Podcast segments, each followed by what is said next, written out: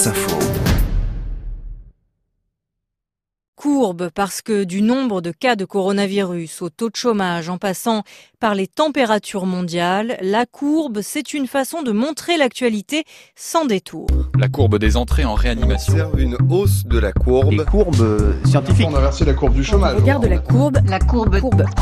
Courbe, un mot à la racine latine, curvus, que nous entendons encore dans le mot anglais curve. L'adjectif désigne quelque chose qui est dépourvu de ligne droite et aujourd'hui, c'est un incontournable du vocabulaire médiatique pour exprimer une actualité à travers des chiffres et donc sous un angle plutôt mathématique. Pourtant, Mariette Darigrand, historiquement, ce mot courbe est davantage rattaché à l'univers Alors Paul Éluard disait la courbe de tes yeux fait le tour de mon cœur. C'était il y a presque un siècle.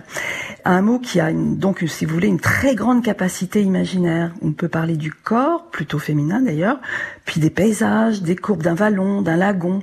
Donc cette notion de courbe, elle porte une très belle analogie poétique entre l'humain et la nature. Et d'ailleurs, quand Éluard parlait de la courbe du regard féminin dans les années 20, au même moment, des sculpteurs proposaient des femmes tout en courbe.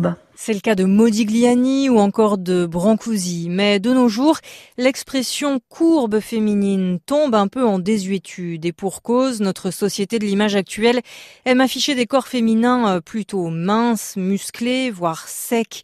Et ce manque de rondeur, Mariette, il se retrouve dans le discours médiatique.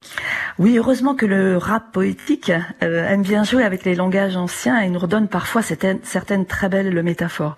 Mais globalement aujourd'hui, la courbe est une notion mathématique.